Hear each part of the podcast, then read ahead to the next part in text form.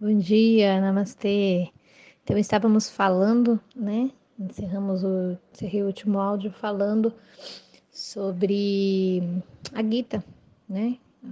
Que lá ela, Krishna, nos explica uma prática de meditação. Então, isso acontece no capítulo 6, né? Ela, é, neste capítulo nos é passado como é a prática de meditação. Então vamos ver como é? Se você quiser, você pode é, ir seguindo a explicação, né? Vai fazendo como se você estivesse já começando, né, a praticar. Então, Krishna começa falando sobre a posição do corpo, né, e que o tronco ele tem que ficar ereto, o corpo relaxado, porém firme. Isso significa que durante todo o tempo da meditação, você deve ficar na mesma posição, mas sem tensão ou desconforto. Né? Não é preciso escolher uma determinada, uma determinada postura, apesar de haver as posturas mais indicadas, que a gente vai falar mais para frente, mas uma vez que você escolher, é, o ideal é você treinar a permanência nesta postura. E que interessante, né? E uma observação minha, olha como o trabalho dos asanas ele é fundamental por isso, para isso, né? É, para construir essa imobilidade, essa consciência, né? esse trabalho mental de permanecer imóvel para a meditação.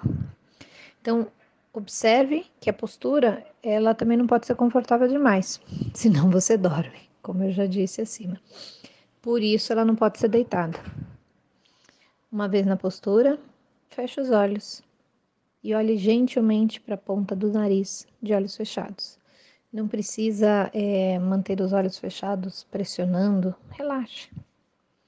No passo seguinte, é dito que se pratica se manter o mundo externo externo, fora de você. É, visualizando um conjunto de montanhas, visualizando árvores num parque, visualizando diversas pessoas de diferentes raças, tipos físicos, nacionalidades. Em seguida, visualizando pessoas conhecidas, amigos, irmãos, pais, dando liberdade a estas de serem o que elas são. Depois, traz atenção para o seu corpo. Visualize cada parte do corpo, parte por parte da cabeça, então olhos, nariz, boca, pescoço, até os pés, dos, da cabeça aos pés. Visualize então o corpo como um todo e observe que este corpo respira próximo passo, então, é se concentrar na respiração. Esse passo, segundo a Gita, é chamado de Pranavikshasana. Por último, tome consciência do toque, das partes do corpo que tocam o chão, das partes do, do corpo que se tocam.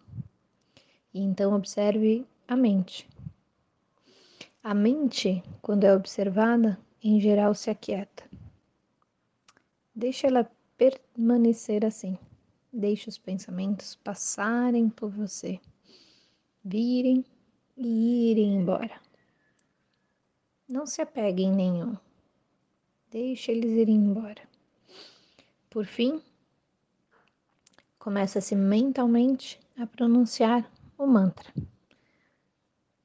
que conforme vimos no áudio anterior, um mantra relacionado a Ishvara, a consciência plena criadora.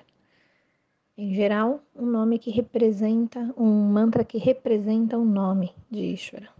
Por exemplo, Om Namah Shivaya ou Om Ishaya Namaha. Mentalmente, você repete o mantra na forma de japa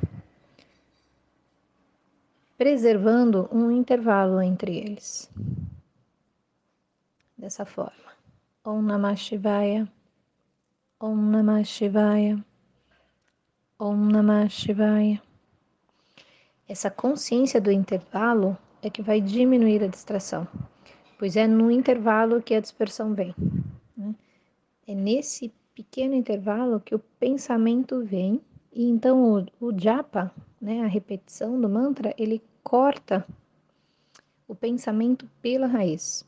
Vem um novo intervalo e o mantra novamente corta. Mais um intervalo, o mantra corta. E assim prossegue. Dessa forma, na tradição védica, o japa é uma das técnicas mais utilizadas e muito potente. Ela pode ser realizada com alguém guiando, mas ela pode ser realizada, o que é mais comum, com o japamala. Japamala é um cordão que tem 108 contas. Em geral, essas contas são sementes de rudrakshas, que é a forma original do japamala né? E se você for à Índia, é essa que você vai encontrar. Consiste, né, o japa, ele consiste na repetição regular e diária de um mantra, como esses dois que eu citei, apenas mentalmente. Por isso disse que é um canto mental. Mas, se você tiver muita dificuldade, você pode começar inicialmente em voz alta depois sussurrando, então passar para o mental. E através desta repetição do mantra é que se entra em estado meditativo. Então, assim é o passo a passo, de uma forma resumida. É, ele, na Gita ele vai muito além, ele explica muito mais sobre uma série de questões, mas a ideia aqui era trazer a como é né, a meditação de acordo com a tradição védica, de acordo com os Vedas e escrituras tão antigas também, né? Então, espero que vocês possam colocar em prática. Se quiser, você pode continuar treinando naquela técnica. Se não, a gente se vê no próximo áudio, em que eu vou falar um pouquinho como é que a meditação está inserida no yoga. Hariom.